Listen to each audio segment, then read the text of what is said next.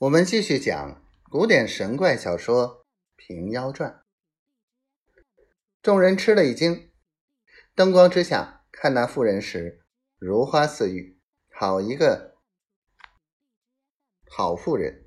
都道你眼花了，这等一个好妇人，你如何说她是鬼？永儿道：众位在此，可奈这厮没道理。我自要去郑州投奔爹爹妈妈。这厮路上撞见了我，和我同行，一路上只把恐吓的言语来吓我，又说捉了几个细作，店内不容单人单身人歇，强要做假夫妻来讨房。及至到了这里，又只叫我是鬼，一晚胡言乱语，不知这厮怀着什么异故。众人和店小二都骂道：“可奈这厮情理难容，着他好生离了我这店门。若不去时，众人一发上打，叫你碎骨焚焚身。把这厮一时热赶出去，把店门关了。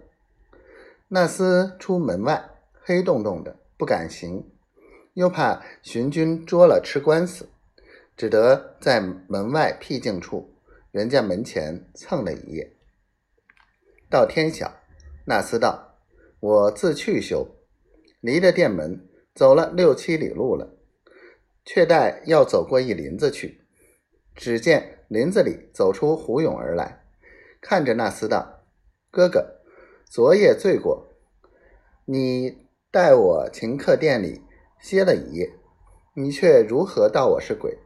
今番青天白日里。’”看奴家是鬼不是鬼？那厮看了永儿如花似玉，生得好，肚里语绝不下道。莫不昨晚我睁个眼花了？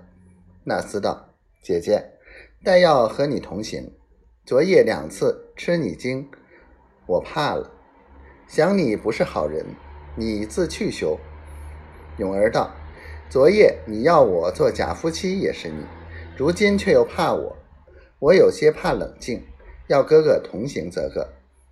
那厮道：“白日里怕怎的？”永儿道：“哥哥昨日说有大虫出来伤人。”那厮道：“说便是这等说，哪里真有个大虫？”永儿用手一指，道：“这不是大虫来了？”说声未绝，只见林子内跳出一只。吊睛白额大虫来，看着那厮只一扑，那厮大叫一声，扑地便倒。那厮闭着眼，肚里道：“我性命今番休了。”